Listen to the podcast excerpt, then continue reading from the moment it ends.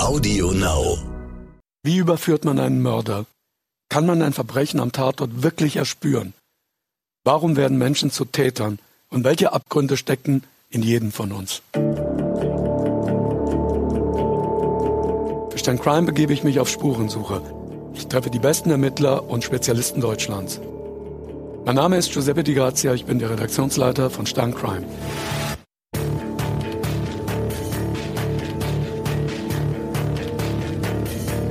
Max Steller gilt als der renommierteste Aussagepsychologe Deutschlands. Er befragt Menschen, die vor Gericht stehen und stellt fest, ob sie die Wahrheit sagen, ob sie sich irren, ob sie bewusst lügen oder Scheinerinnerungen erliegen. Und ich möchte mit Steller über seine Kritik an der Justiz reden. Denn Steller glaubt, jeder kann unschuldig verurteilt werden.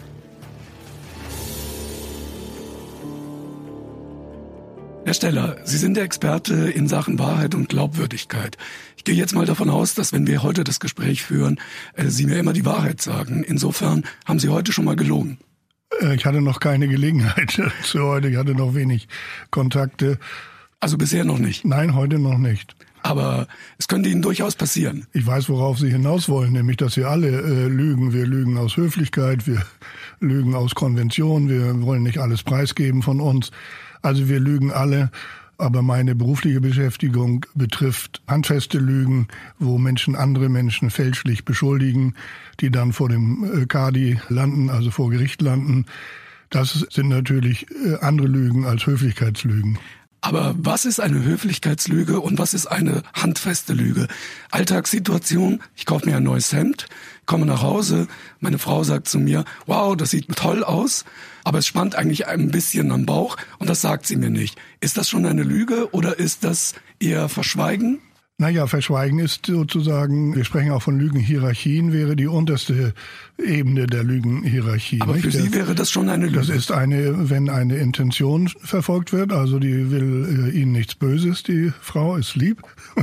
also sie hat eine Absicht, sie verfolgt eine Absicht und sie verschweigt, sie sagt durch das Verschweigen, gibt sie was nicht preis, also sie führt sie in die Irre.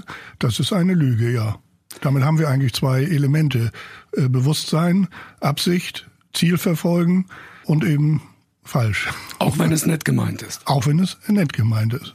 Gehen Sie eigentlich davon aus, Herr Steller, dass jeder Mensch lügt? Ja. Ist das einfach unsere Natur? Das ist unsere Natur. Ich denke auch, dass das im Zwischenmenschlichen ähm, gar nicht möglich wäre, immerfort die Wahrheit zu sagen. Also guten Tag, wie siehst du denn heute wieder schrecklich aus oder so. Das machen wir eben einfach nicht und das gehört zum Zusammenleben dazu, dass wir jedem nicht gleich alles von Latz knallen, sondern ein bisschen zurückhaltend sind. Ich habe mal gelesen, Sie haben gesagt, Lügen ist wahnsinnig anstrengend. Warum? Da sind wir dann bei den äh, handfesten Lügen, wie ich sie eben genannt habe. Also wenn ich eine Handlung erfinde, mit der ich jemanden belasten will, die also, wo, wo ich behaupte, jemand hätte etwas gemacht, also gegen Strafgesetze verstoßen, dann muss ich mir ja so eine richtige Handlungssequenz ausdenken. Und dabei muss ich aufpassen, dass ich keine Fehler mache. Wenn ich wiederholt gefragt werde, müssen die Dinge zusammen passen. Dann, wenn der Vernehmer vernünftig ist, äh, der mich dann befragt als Belastungszeugen, dann muss ich auch Dinge ergänzen können und dann merken Sie, da braucht man viel kognitive Energie, sagen wir Psychologen dazu, oder auf Deutsch Gehirnschmalz. Ich muss also mich anstrengen, dass alles zusammenpasst, dass alles stimmig ist und dass ich keine Fehler mache. Und da sind wir dann auch beim Lügen entdecken. Die Lügner machen Fehler. Aber das heißt, in erster Linie, wenn ich lügen möchte, muss ich mich klug anstellen und ich muss sehr konzentriert vorgehen. Ja, sonst fallen Sie sehr schnell auf die Nase. Und wenn ich jetzt einen, also im Alter kann ich ja dann sehr wahrscheinlich mich gut darauf einstellen, wenn ich weiß, ah, ich muss das sehr konzentriert hinbekommen. Aber was passiert mit mir, wenn ich in einer Verhandlung, in einer Situation bin, in der Sie als Gutachter mir gegenüber sitzen? Woran würden Sie dann erkennen, dass ich lüge, auch wenn ich mich gut vorbereitet habe? Wir kommen vielleicht noch gleich darauf zu sprechen, dass wir noch viel besser da sind, drin sind, die Wahrheit zu erkennen. Den Unterschied werden wir noch vielleicht besprechen. Wir sind im Lügen erkennen gar nicht so gut wie im Wahrheit erkennen. Also Sie erkennen die Wahrheit besser als die Lüge. Richtig. Aber äh, wie ich eben schon gesagt habe, da Lügen schwer ist, macht der Lügner in der Regel Fehler. Das bedeutet also Ihre Frage, was mache ich? Ich lasse das Gegenüber reden in der Begutachtung. Je mehr derjenige reden muss oder diejenige, desto eher läuft er, läuft er Gefahr, dass er eben auch mal Widersprüche produziert, dass etwas nicht zusammenpasst und das wären dann die Lügensignale. Und wenn ich aber das sehr, sehr gut auswendig gelernt habe und ich weiß, dass Sie mich ja begutachten werden, woran können Sie es dann sonst erkennen, wenn ich mich nicht in Widersprüche verhage? Konstanz bei wiederholten Befragungen und Widerspruchsfreiheit sind natürlich Positivmerkmale. Nur wenn Sie das auf die Spitze treiben, dann wird aus der Widerspruchsfreiheit eben Stereotypie, Langweiligkeit, keine Seitenwege und das wäre dann ein, ebenfalls ein Warnsignal. Wann werden Sie überhaupt gerufen, dass Sie jemanden begutachten sollen, ob er die Wahrheit sagt, ob er glaubwürdig ist oder ob er lügt? Wer entscheidet das dann vor Gericht? Also es gibt im Strafrecht eine ganz bestimmte Konstellation. Das äh, kennt man auch im Volksmund als Aussage gegen Aussage-Konstellation, wo es also keine anderen Beweise gibt, keine Sachbeweise, keine anderen Zeugen, Beobachtungszeugen. Und wenn Sie das durch den Kopf gehen lassen, dann landen Sie sehr schnell bei den Sexualdelikten. Da ist kein anderer dabei. Das passiert in der, wie ich so ironisch sage, in der Zweisamkeit von Täter und Opfer. Und später ist dieses Opfer, wenn es dann anzeigt, ein Belastungszeuge. Und unsere Unschuldsvermutung, die jedem zusteht, äh, bedeutet eben, dass diese belastende Aussage dann geprüft wird. Und da kommen dann die Aussagepsychologen ins Spiel dann würde ich das gerne mal an einem, anhand eines Falles, in dem Sie auch äh, gerufen wurden, mal darstellen. Es geht um den Fall Andreas Türk, an den Sie sich mit Sicherheit auch erinnern. Und Andreas Türk, damals ein Fernsehmoderator, wurde 2004, 2005 der Vergewaltigung beschuldigt. Ihm wurde vorgeworfen, dass er zwei Jahre zuvor eine Frau gewaltsam zum Moralsex gezwungen hatte. Was war passiert und wann wurden Sie dann genau dazu gerufen? Ich wurde erst relativ spät gefragt. Da hatte bereits eine Kollegin ein Gutachten gemacht und Zweifel angemeldet an der Aussage der Zeugin. Habe dann die Zeugin gar nicht selbst begutachtet, sondern in der Hauptverhandlung ihre Aussage äh, gehört und die vorliegenden Aussagen bei der Polizei und bei der Gutachterin geprüft. Und es kam eben raus, dass diese Frau schon im Kerngeschehen erhebliche Widersprüche produziert hatte und dass sie auch, dass auch, da gab es äh, durchaus Zeugenaussagen, die das Geschehen aus der Ferne beobachtet haben. Das spielte sich nachts auf einer Frankfurter Brücke äh, ab. Die hatten also schon äh, Dinge berichtet, die mit dem was sie über die Gewaltanwendung, den Zwang zum Oralverkehr sagte, unter anderem ans Brückengeländer geschlagen worden, geschubst worden, äh, nicht übereinstimmen konnte. Also es gab in diesem Falle äh, erhebliche Zweifel an dem Realitätsgehalt dessen, was die Frau vorgetragen hat. Aber trotzdem kam es äh, zu einer Anklage, trotzdem kam es zu einem Prozess. Warum passiert dann sowas, wenn schon im Vorfeld sage ich mal, große Zweifel an der Aussage eines vermeintlichen Opfers bestehen? Naja, wir müssen zwei Strömungen sehen. Wir haben im Augenblick, nein, nicht im Augenblick, sondern seit mindestens zwei, äh, drei Jahrzehnten eine intensive Diskussion, dass man Opferzeugen ernst nehmen soll. Und das ist natürlich auch richtig und vernünftig. Die schwierige Beweislage ist eben die, da war kein anderer dabei. Und einer behauptet etwas und der andere sagt, nein, das war so nicht, das war ganz anders. Diese Gratwanderung zwischen Opferschutz und Nachprüfen, ob das noch vermeintliche Opfer, die Belastungszeugin, die Wahrheit sagt, in diesem, Umf in diesem Feld bewegen wir uns. Wie ging das damals bei Andreas Türk dann weiter? Sie haben dann das erste Gutachten bestätigt? Ja, es gab äh, dort am Rande Dissensen, was so mit dem Begriff Trauma äh, verbunden ist. Also ob die Widersprüche durch Trauma bedingte Erinnerungsmängel oder sprachliche Mängel erklärbar waren. Und da waren äh, die Erstgutachter und ich vielleicht etwas anderer Meinung oder es gab in der Ausdrucksweise der Erstgutachterin Missverständnisse. Eigentlich lief alles darauf hinaus, so wie die Zeugin das gesagt hat, kann es nicht gewesen sein.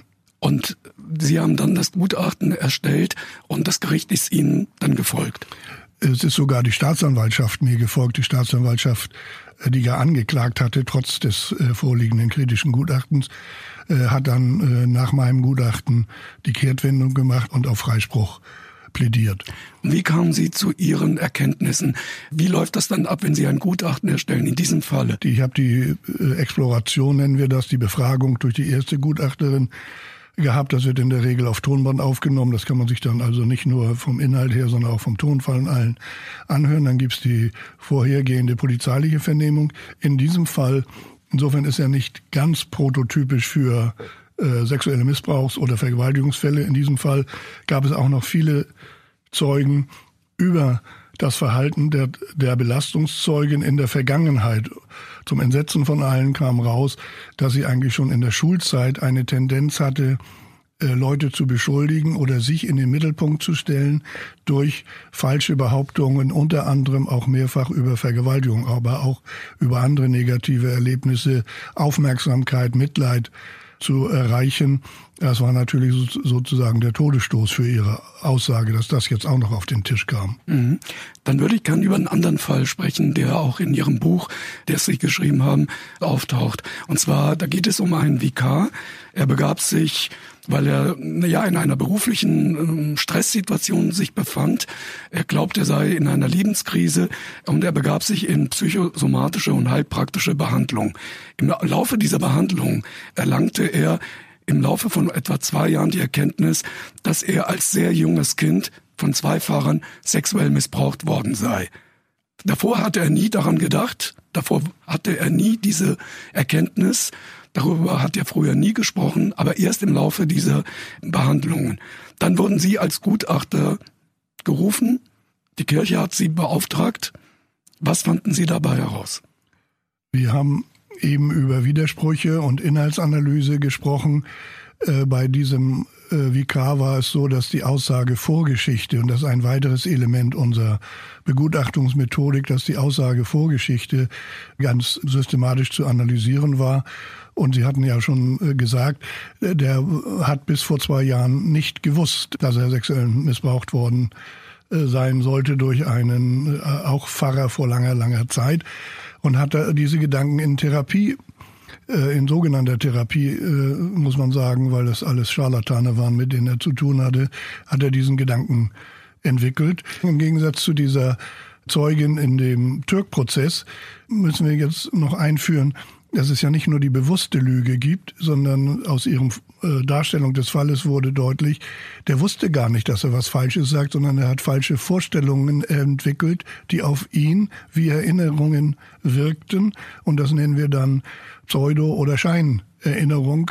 Der hat nicht gelogen. Der war überzeugt dann davon. Nur diese Überzeugung ist in ihm gewachsen durch falsche Einflüsse von sich selbst ernannten Psychotherapeuten. Aber wie passiert das, Herr Steller? Das ist ja eine harte Kritik, die Sie da an diesen Leuten üben.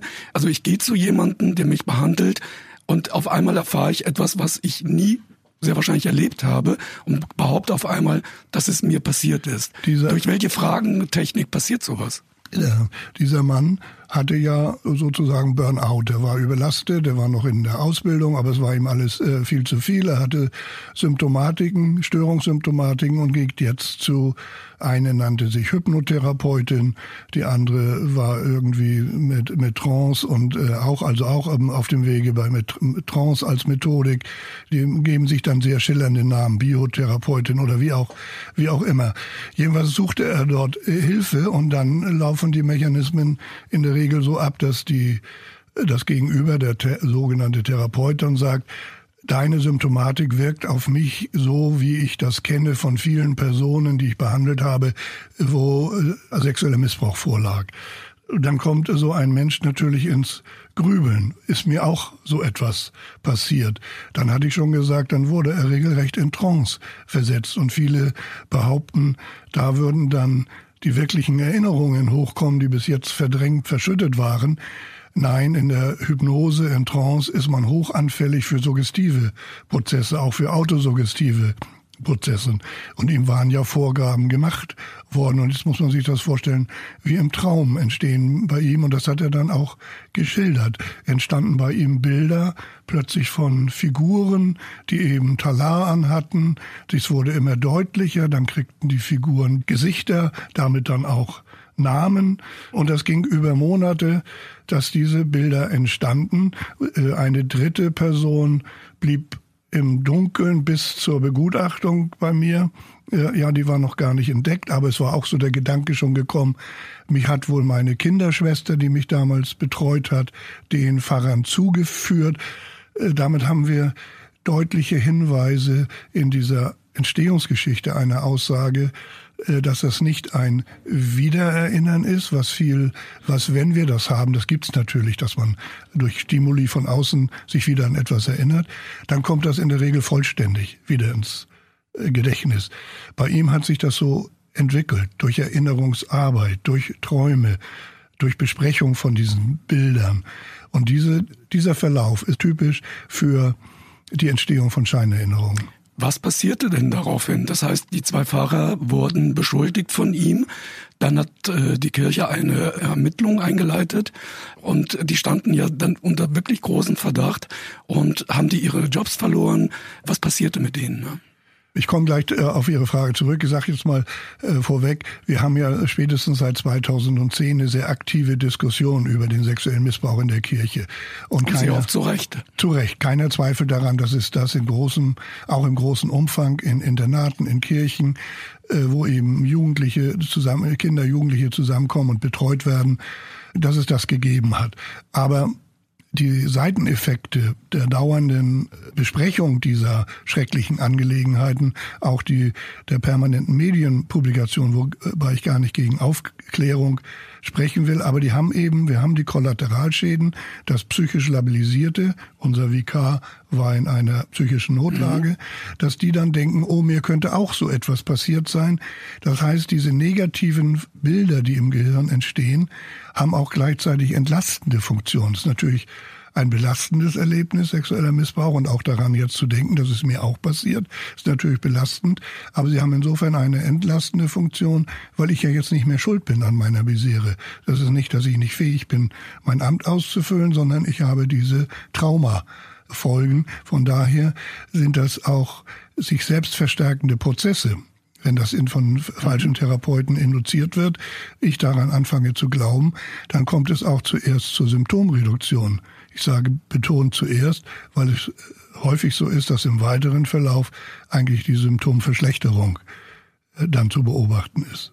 Und was passierte damals dann mit den beiden Fahrern? Ach so, ja, das, äh, die beiden Fahrer waren schon im, im Pensionsalter.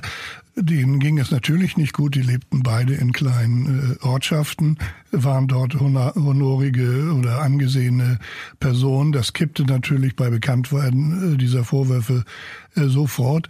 Sie wurden von ihren Kirchen nicht, nach meiner Meinung nicht gerade sehr behutsam behandelt. Es wurde zwar akribisch geprüft. Unter anderem wurde ich ja mit der Begutachtung beauftragt. Also man dachte schon auch an die Möglichkeit, die waren es vielleicht gar nicht, weil sie ja intensiv äh, sagten, sie hätten es nicht getan. Aber natürlich war ihr Ruf ruiniert, ihr Leben äh, gekippt. Das war keine schöne Zeit mehr. Ich erinnere an bei dem einen, das ist mit 75 gibt es irgendwie eine besondere kirchliche Feier, hab die Namen dafür vergessen, aber eine äh, und, und die wurde ihm dann natürlich verweigert, was für jemanden, der als Priester sein Leben gelebt hat, eine schwere Last war, nicht? Sie haben ja über die bewusste Lüge gesprochen und wir haben jetzt über die Scheinerinnerung gesprochen. Ich kann mir sehr gut vorstellen, für alle, die dann darüber zu urteilen haben, ist das eine wahnsinnig schwierige Sache, weil bei einer bewussten Lüge haben Sie ja vorhin sehr gut dargestellt, wie man die entlarven kann, wie man mit gewissen Mitteln die Lüge erkennen kann. Bei einer Scheinerinnerung ist das ja weitaus schwieriger. Ja, ist es auch. Aber wir haben inzwischen äh, Publikationen, Methoden, Kenntnisse über die Entwicklung von Scheinerinnerungen, auch die Inhalte von äh, Scheinerinnerungen, sodass wir nicht hilflos äh, sind im Umgang mit Scheinerinnerungen wenn Sie in, ironisch gesprochen Glück haben, dann haben Sie in den scheinerinnerten Aussagen, also oder in den Aussagen, die auf Scheinerinnerungen beruhen, haben Sie sogenannte irreale Komponenten. Was ist das?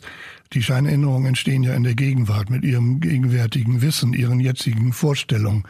Ich habe aber von Kollegen Berichte, die eben Kenntnis hatten, dass eine bestimmte Buslinie, wo dann beim Aussteigen die Vergewaltigung erfolgt sein soll, noch nicht existierte. Sie brauchen dann besondere Kenntnisse. Für ein anderes Beispiel braucht man keine besonderen Kenntnisse, sondern man muss nur auf dem Kiviv sein, ein bisschen nachdenken. Wenn im Anfang 2000, ich glaube, es war im Jahre 2002, eine 22-Jährige sagt, ich bin mit acht, neun Jahren von meinem Vater fotografiert worden, der hat das ins Internet gestellt.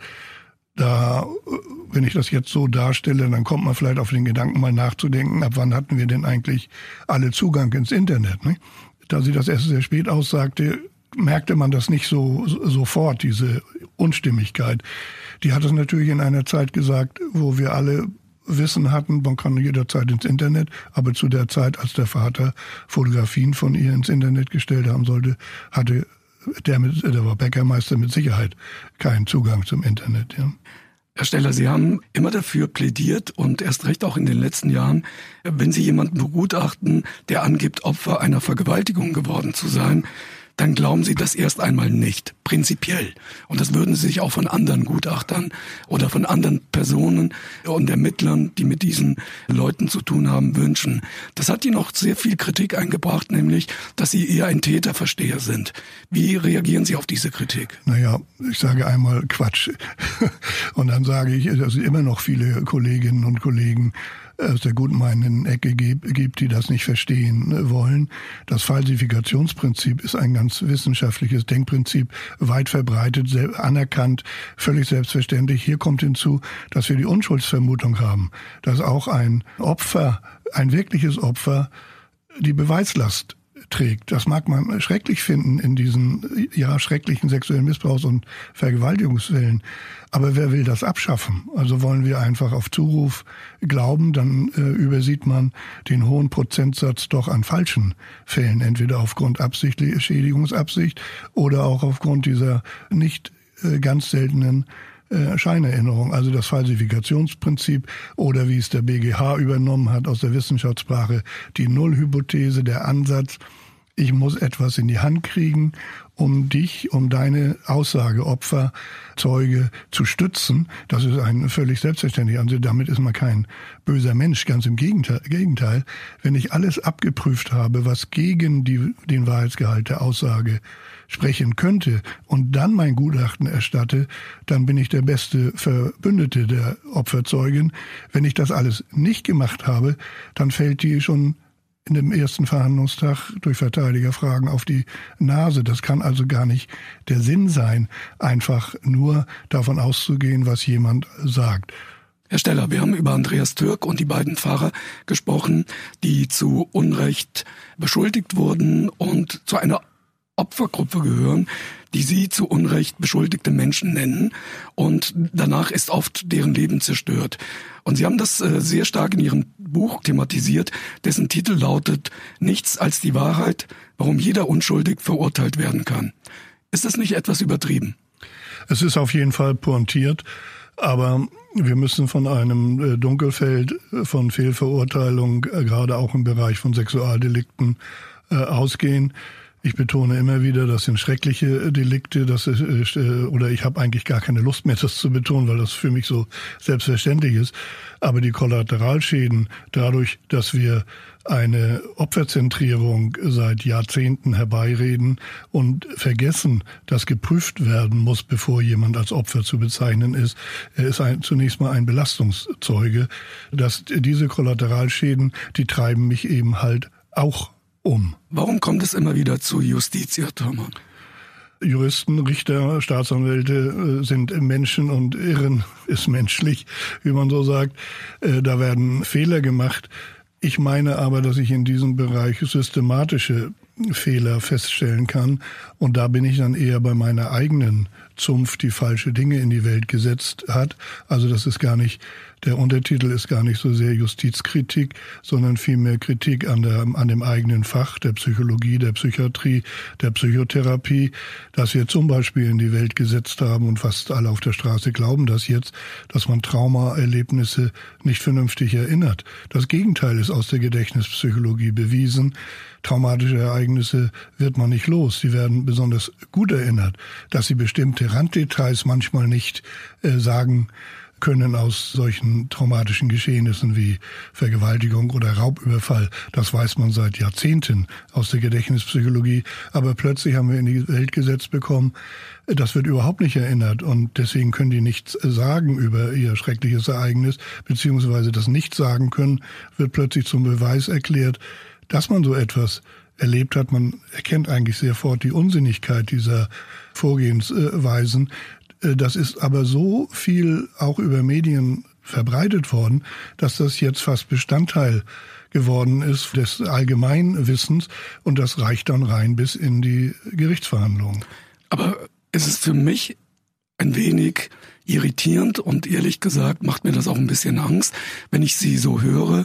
Das bedeutet doch, dass auch über mich oder jemand anderen, der zu Unrecht äh, beschuldigt werden kann, jemand urteilt, der gar nicht gut ausgebildet ist oder nicht genug gut genug ausgebildet ist. Damit das nicht falsch verstanden wird, wir haben äh, eigentlich vernünftige gesetzliche Regelungen und wir haben auch sehr viel kluge Juristen. Wir haben sehr viele, ich habe sehr viel kluge Richter erlebt und die Institution des Sachverständigen, ich werde ja dann als Sachverständiger äh, tätig, ist ja vereinfacht gesagt, steckt dahinter folgende Logik. Ich, Gericht, erkenne, dass mein Wissensbestand nicht ausreicht und dann nehme ich einen Gehilfen, den Sachverständigen. Das kann im technischen Bereich sein, das kann aber auch im psychologischen Bereich sein. Und äh, wenn wir also dann Personen vor uns haben als Belastungszeugen, die so ein Päckchen durch ihr Leben zu tragen haben und die einseitige Erklärung vorgetragen wird, das beruht auf der jetzt wiedererinnerten Tat von vor 20 Jahren, dann muss die Gegenprüfung erfolgen. Könnte es auch sein, dass das anders zu erklären ist, nämlich könnte es sein, dass es eine Scheinerinnerung ist oder gibt es auch tatsächliche Konflikte zwischen dem Beschuldigten und der Opferzeugin, die jetzt funktion und äh, die funktionalisiert das und macht eine Falschaussage. Tut der Staat und die Gesellschaft eigentlich genug, damit in diesem Land wirklich jeder Recht und Gerechtigkeit erfahren kann. Also die Prinzipien sind da, die Regeln sind da, das ist, glaube ich, gar nicht ergänzungsbedürftig. Und im Ausfüllen kommt es zuweilen eben zu Fehlern. Es gibt auch auf der Seite von Juristen, wenn ich eben Positives gesagt habe, eine hohe Arroganz gegenüber dem Psychowissen schafften. Ich kann das auch alleine. Ich habe ja auch schon mal äh, Personen gesehen, die ein bisschen Störungen hatten. Also ich brauche da keinen Psychowissenschaftler, um das zu beurteilen. Also äh, Dummheit und Stolz wachsen auf demselben Holz, sagt der Volksmund, jedenfalls in Norddeutschland. Und äh, so können auch Fehler passieren. Aber noch einmal, mir geht es eigentlich viel mehr um die systematischen äh, falschen Einflüsse aus den Psychowissenschaften. Lassen Sie uns anhand eines Falles Ihre Arbeit nochmal deutlicher machen, dem sogenannten Holzklotzfall. Es ist Ostern 2008. Der Fall erregte damals sehr, sehr viel Aufsehen. Ein Mann steht auf einer Autobahnbrücke und wirft von dort oben einen fast sechs Kilogramm schweren Holzklotz auf einen vorbeifahrenden BMW hinunter. Der Holzklotz durchschlägt die Windschutzscheibe und tötet die Beifahrerin. Eine ganze Familie sitzt im Auto. Eine ganz schreckliche Geschichte. Die beiden Kinder sitzen hinten im Auto. Die Mutter ist auf der Stelle tot. Obwohl die Kripo mit Hochdruck arbeitete, verliefen viele Spuren im Sande. Wie ging dann die Geschichte weiter und wann kamen Sie dazu? Der Fall hat viele Besonderheiten für mein Fach, weil ich dort nicht einen Zeugen, eine Zeugin begutachtet habe, was in der Regel ja der Fall ist, Belastungszeuge, sondern hier hatte dieser Beschuldigte, später Angeklagte, ein Geständnis abgelegt, das er dann nach kurzer Zeit widerrufen hat. Da ging es also um die Frage, ist das Geständnis wahr oder ist der Widerruf zutreffend? Wie ging es weiter, haben Sie gefragt. Das, ich bin dort auch relativ spät erst äh, reingekommen. Und dann bekommt man mit dem Auftrag die Akten. Und das war sehr umfangreich in diesem Fall. Und eine, der erste, der erste Schritt ist das akribische Aktenstudium und die spätere Lösung, das hat lange gedauert, bis auch ich die Lösung gefunden hatte, aber die spätere Lösung äh, war eigentlich in den Akten vorhanden. Und was stand in den Akten? Wie, was hat Sie dazu gebracht, den Fall dann zu lösen? Sie hatten ja gesagt, es äh, wurde ermittelt und ermittelt und man kam nicht richtig weiter. Und dann hat man publiziert von Seiten der Polizei, man würde aus dem lokalen Umfeld alle jung erwachsenen äh, Männer der DNA-Test unterziehen. Das geht natürlich mhm. nur freiwillig, aber es wurde, das war jetzt in der Welt. Und dann meldete sich jemand und sagte, ich will mal kurz erklären, dass ich den Holzklotz zur Seite geräumt habe, als ich am Ostersonntag da mit dem Rad vorbeifuhr. Und er sagte, ich habe den Holzklotz zur Seite geräumt und gleichzeitig einen Ast und eine Felge, die ebenfalls den Radweg versperrten, zur Seite geräumt. Also er wollte sich schützen, weil er wusste, da ist ja meine DNA drauf. Richtig, so. Damit war er sogenannter Hinweisgeber, Zeuge. Nicht? Also er hat mhm. ja etwas über diesen Holzklotz, der als Wurfwerkzeug ja bekannt war, dann äh, etwas ausgesagt. Er war Hinweisgeber, Zeuge und wurde als solcher noch ein, zweimal vernommen, hat seine Aussagen bestätigt und ergänzt. Und dann wurde er, weil ihm ein Polizeibeamter ihm das nicht so ganz abnahm, diese Wegräumversion nenne ich das jetzt mal, nicht? Die, die mhm. Radweg freiräumen. Er war drogenabhängig und hatte an, am Ostersonntag nach seinen eigenen Darstellungen versucht, äh, Drogen zu kaufen. Aber offensichtlich machen die Dealer dann auch Feiertag und er hat nichts gefunden. Er war äh, stark frustriert. So hat er das auch ausgesagt. Später, ich will mal jetzt versuchen, das so darzustellen, wie auch die Lösung dann kam, aber ich will es nicht zu lange machen. Der Holzklotzwurf war um 20 Uhr und er war sofort in den Medien. In Nachrichten, auch im Fernsehen, meine ich zu erinnern. Und es ging, äh, passierte dann Folgendes. In Münster ging ein Autofahrer zur Polizei, als er das hörte, über den Holzklotzwurf und sagte, als ich da vorbeifuhr, ist ein Ast von der Brücke äh, geflogen. Das war 18 Uhr. Und äh, neben mir fuhr einer, wir haben beide gebremst, es ist nichts passiert. Und ich wäre jetzt auch nicht zur Polizei gekommen, äh, wenn ich nicht das jetzt gerade äh, gehört hätte. Dieser Vermerk war in den Akten vorhanden. Die Diskussion im Vorfeld und dann auch in der Hauptverhandlung ging immer immer um die Drogenproblematik des Angeklagten, ob er in der Lage war, während der Vernehmung äh, auch adäquat zu reagieren. Darüber haben wir lange viele Sitzungen gesprochen und viele Zeugen gehört. Auch die Polizisten mussten alle aussagen, denn er hatte sein späteres Geständnis in einer Vernehmungsrauchpause erst informell gegenüber einem ihm freundlich äh, entgegenkommenden Polizeibeamten gemacht so dass wir erst ein paar Tage über die Druckhypothese, man hätte Druck ausgeübt, diskutiert haben. Dann haben wir über die Einlull-Hypothese, so habe ich das genannt. Also der, der Polizeibeamte hatte den Spitznamen Menschenflüsterer. Der konnte also gut mit den äh, Gegenüber umgehen. Also der hätte den dann eingelullt und dann hätte, war die Hypothese eben von der Verteidigung. Deswegen hat er dann fälschlich sein Geständnis abgelegt. Fälschlich ein Geständnis abgelegt. Mhm. Ne? Und ich bin ein großer Anhänger von Aktenlesen, nochmal Aktenlesen, nochmal Aktenlesen, die Dinge versuchen zu behalten und miteinander in Beziehung zu setzen.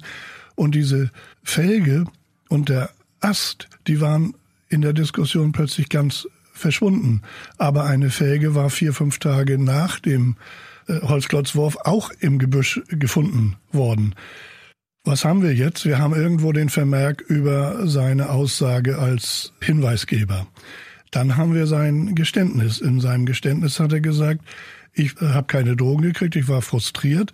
Ich bin nach Hause, habe einen Holzklotz auf mein Fahrrad getan und habe eine Felge an Lenker ge äh, gehängt und bin dahin gefahren und habe dann den Holzklotz runtergeworfen. Ich sah, was passierte, sagte aus, äh, wie der angehalten hat und äh, neben sein Auto gelaufen ist, der Fahrer, nicht an die Beifahrerseite und so. Das sagte er alles so aus, wie auch der Fahrer selbst.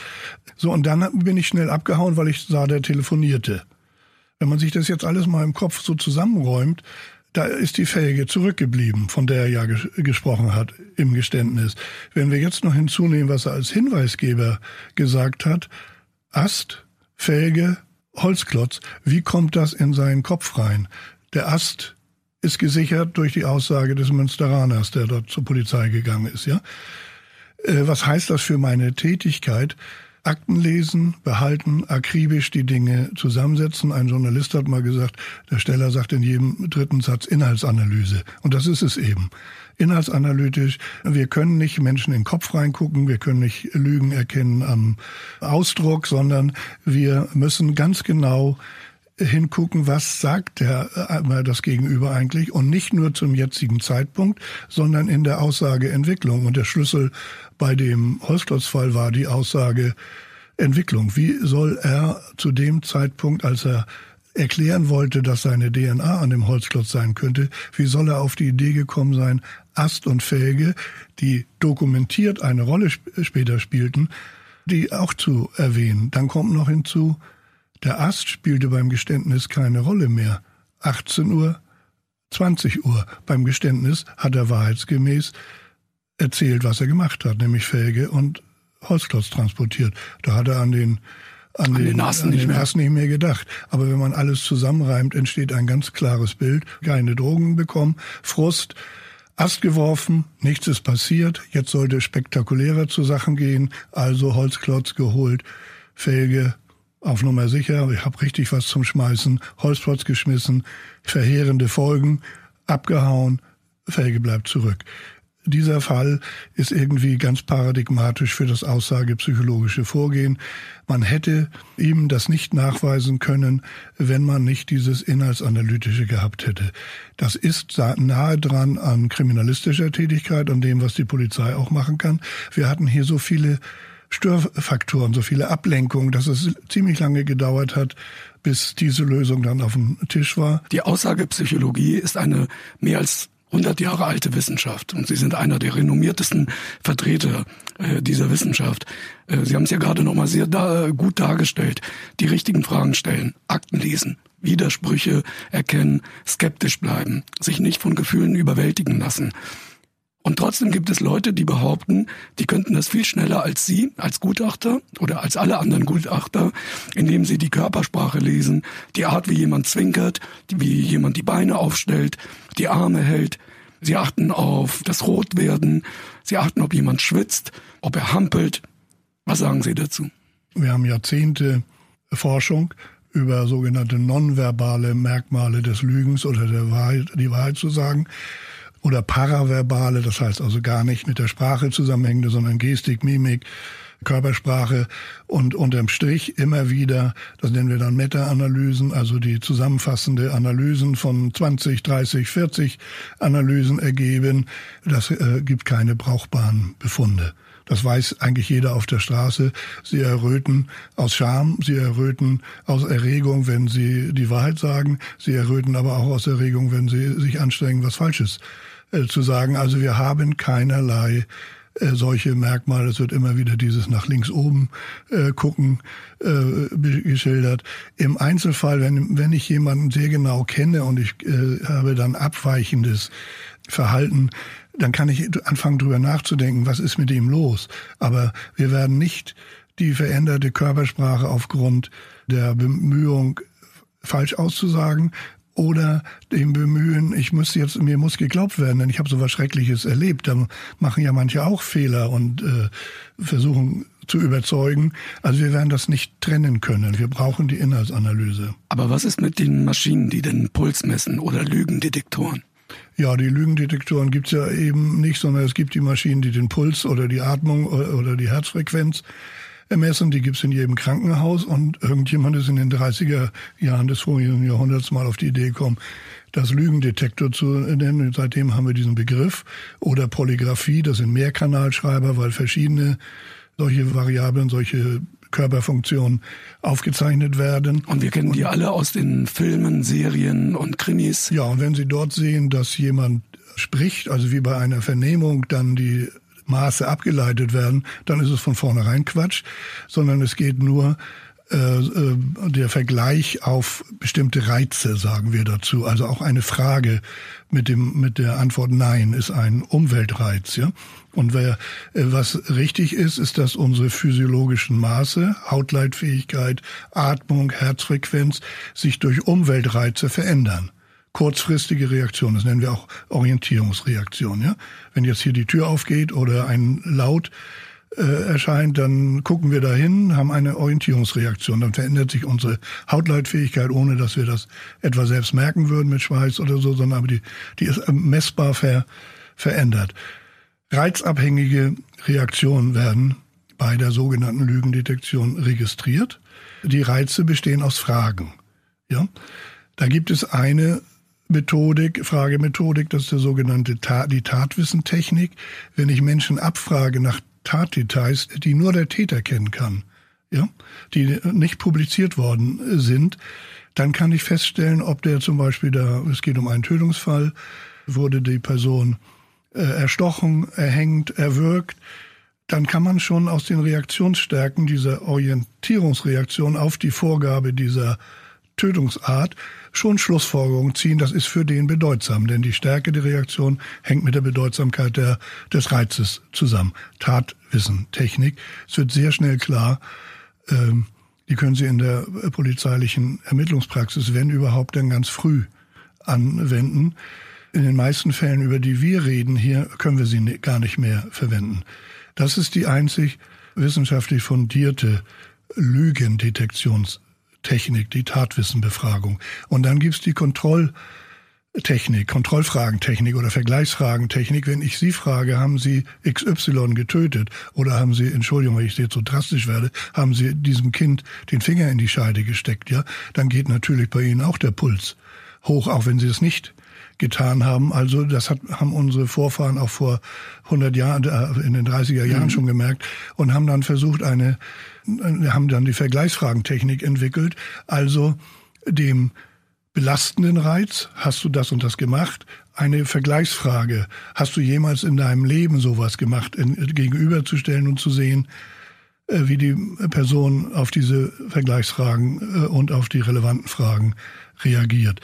Die Philosophie ist, der Täter wird immer weiter auf die relevanten Fragen, also die tatbezogenen Fragen stark reagieren. Der Nicht-Täter wird eher durch die Vergleichsfragen beunruhigt. Und diese Philosophie, diese Ideologie, die hinter dieser Fragetechnik steht, ist bei wenigem Nachdenken äh, brüchig. Ja? Warum soll nicht auch der äh, etwas getan hat, durch die Frage, hast du in deinem ganzen Leben schon mal auch sowas getan, nicht auch sehr angeregt werden, viele Gedanken haben, was er sonst noch alles gemacht hat. Oder gerade wenn wir im Bereich von Perversionen, äh, also sexuellen Verirrungen äh, uns bewegen, dann wissen wir, dass die immer so mit progressivem Verlauf daherkommt. Also erst ein bisschen wenig, dann immer ein bisschen mehr, wie, wie bei Sucht. Immer, man will immer ein bisschen mehr. Und wenn ich dann einen tatsächlichen Täter frage, hast du das und das getan? Was vielleicht noch relativ banal ist, hast du an deine Brust angefasst, ja, und ich frage dann, hast du in deinem ganzen Leben mal die Absicht gehabt oder so Gedanken gehabt, dann geht möglicherweise bei dem tatsächlichen Täter ein richtiges Feuerwerk an Gedanken äh, los. Und er hat erheblich stärkere Reaktionen auf die Vergleichsfragen als auf die relevanten Fragen und wird äh, damit äh, durch den äh, sogenannten Test entlastet.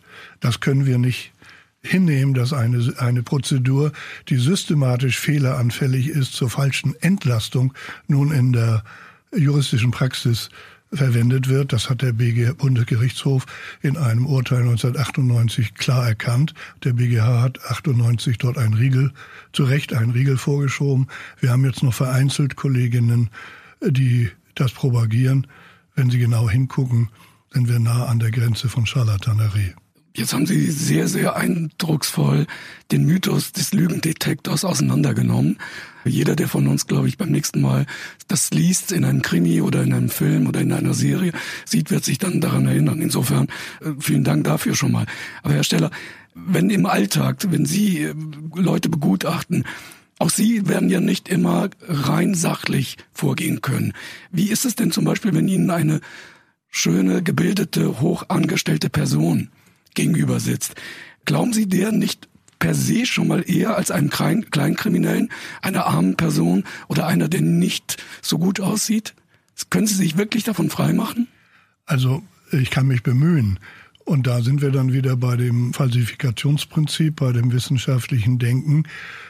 Es ist ja nicht so, dass ich nicht empathisch äh, bin oder dass ich nicht mitschwinge, wenn mir Personen so etwas Schreckliches äh, wie Vergewaltigung oder langjährigen Missbrauch erzählen. Nur wenn ich dort als Professioneller sitze, als Sachverständiger, dann muss ich mich zurücknehmen und muss immer wieder mir die Frage stellen, das nennen wir die Leitfrage der Begutachtung, kann es auch anders sein, als du, mein Gegenüber, mir gerade erzählst. Das muss ich dem nicht vor Latz knallen, ja? Und ich muss nicht unfreundlich sein, aber ich muss das im Hinterkopf haben, immer die Überlegung, die Signale wahrnehmen.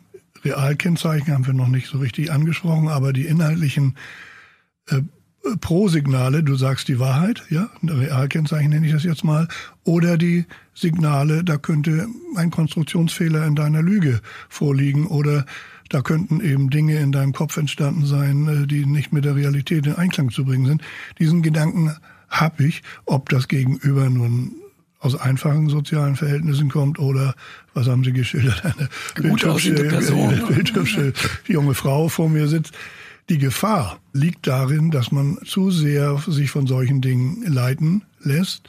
Ich kann äh, auch aus meiner eigenen Biografie, beruflichen Biografie erzählen, wo immer ich mal Dinge übersehen habe. Das ist Gott sei Dank nie zu Katastrophen gekommen, äh, die, weil ich später dann gemerkt habe, wo immer ich Dinge übersehen habe, da war es so, dass genau dieses Gegenüber so zu kennzeichnen ist, wie es eben gemacht, äh, wie es eben gemacht hat. Gar nicht unbedingt äh, reiche, hübsche Menschen, sondern Menschen, die viel, viel Mitleid erregten mhm. und man dann über Dinge geneigt war, über Dinge hinwegzusehen. Ich sage jetzt doch mal ein Beispiel: Eine junge Frau beschuldigte ihren Stiefvater des langjährigen sexuellen Missbrauchs, machte Aussagen, die vor Realkennzeichen nur so strotzten. Also es war ein eindeutig ein Erlebnishintergrund.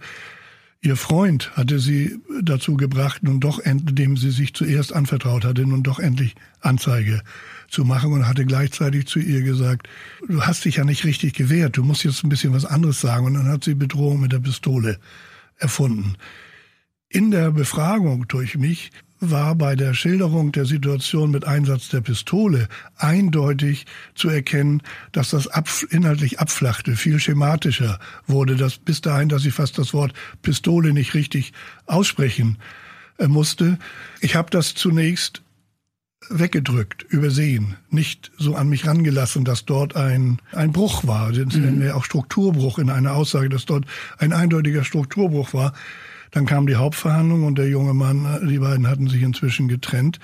Und der junge Mann war, glaube ich, bei dem Angeklagten in der Lehre oder so und behauptete nun, seine Freundin habe von Anfang an gesagt, ich will den mal in die Pfanne hauen. Das war natürlich jetzt eine schreckliche äh, Situation. Nicht? Es kam dann äh, schon, wurde sehr deutlich, dass die induzierte Messerlüge da war. Äh, Pistolenlüge mit Messer hatte ich auch mal einen ähnlichen Fall.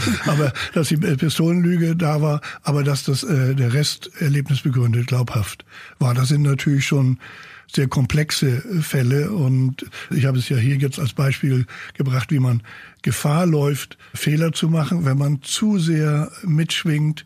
Muss ich jetzt noch betonen, dass ich kein abgestumpfter, unempathischer Mensch. Nein, das wissen Sie nein, nicht, aber nein, aber sondern aber in die Rolle gehört das nicht. Ich habe mal eine Anwältin, die Nebenklagevertreter heißen die, also Vertreter von Opferzeugen gesagt, wenn ich da sitze, ist das für mich so eher wie Kreuzworträtseln, nicht also eine, eine Aufgabe lösen die war empört, also über meine Gefühllosigkeit. Ich konnte das erst gar nicht verstehen, aber jetzt in, in diesem Kontext, in dem wir sprechen, verstehe ich so ein bisschen, was die eigentlich von mir erwartet hat, nämlich ein Mitschwingen, ein Mitbeleiden, Mitleiden. Aber wenn was Ihre so, Arbeit äh, gefährdet dann? Wenn ich so vorgehen würde in meiner Begutachtung, dann wäre ich doch sofort raus als potenzieller Helfer. Stelle angenommen, ich stehe vor Gericht und jemand beschuldigt mich und ich war es nicht. Was soll ich tun? Was würden Sie mir raten? Ja, das ist eine sehr schwere Frage. Ich hätte trotz meiner Negativerfahrung, ich habe ja auch viele positive Erfahrungen mit Gerichten, zutrauen, dass wenn sie äh, durchhalten, also ich würde auf keinen Fall den Zuflüsterungen glauben, mach mal ein kleines halbes Geständnis, dann kommst du billig davon, ja, wenn sie es wirklich nicht Also wollen. wenn mein Anwalt mich in ja, die Richtung ja, bringen möchte. hast sowieso keine Chance, mhm. dann gib mal ein bisschen was zu, dann machen wir einen Deckel drauf, also sogenannte Deals. Da würde ich auf jeden Fall von abraten. Ich würde einfach darauf vertrauen, dass im Laufe der Zeit doch der Rechtsstaat sich die Wahrheit ans Tageslicht. Aber das würde ja bedeuten, das erste ist, ich hole mir einen guten Anwalt, ja. einen richtig guten, der hoffentlich mir glaubt und mich da unterstützt. Hole ich Sie gleich auch dazu? Hole Nein. ich mir einen Gutachter? Nein, das warten Sie ab, ob der Anwalt äh, reicht oder ob das Gericht dann einem Antrag des Anwalts äh, stattgibt und sagt, wir wollen auch einen Gutachter hier hören. Ja, das Gros meiner Fälle sind Sexualdelikte. Wenn sie so angeschuldigt werden, haben sie schlechte Karten. Es gibt keine vernünftige Strategien, ob sie äh, schimpfen oder ob sie vernünftig reagieren. Es wird immer so interpretiert, sie sind so abgestumpft, dass sie eben die Wahrheit sagen, äh, die Unwahrheit sagen, das zu Unrecht abstreiten. Ja. Ich hätte weiterhin Vertrauen, gute Anwälte, Gutachten, Vertrauen in gute Gerichte. Und Geduld haben Geduld, und nicht die Nerven verlieren. Ja.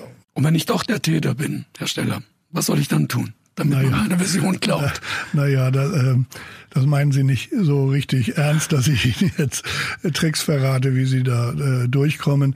Sie haben als Angeklagter sind Sie dann ja noch kein Täter, noch nicht verurteilt, haben Sie das Recht zu schweigen. Das wäre vielleicht die vernünftigste Strategie, aber ich gebe Ihnen jetzt keine, keine Ratschläge, wie Sie gut lügen können als Täter.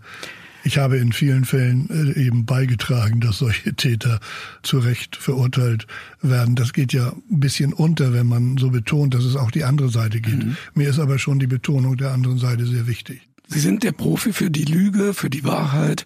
Kann Ihnen jemand im Alltag noch überhaupt was vormachen? Entlarven ja. Sie nicht jeden sofort, der Sie anlügt? Ja, nein, tue ich nicht, weil ich möglicherweise dann so mehr meinen persönlichen Neigung einer relativ positiven Weltsicht nachgebe und nicht diese professionelle dauernde Gegenprüfen realisiere. Somit möchte, so möchte ich meinen Alltag nicht zubringen, dass ich bei jedem, der mir etwas sagt, äh, denke, na, könnte das auch anders sein. Aber in der Begutachtungssituation ist das halt so.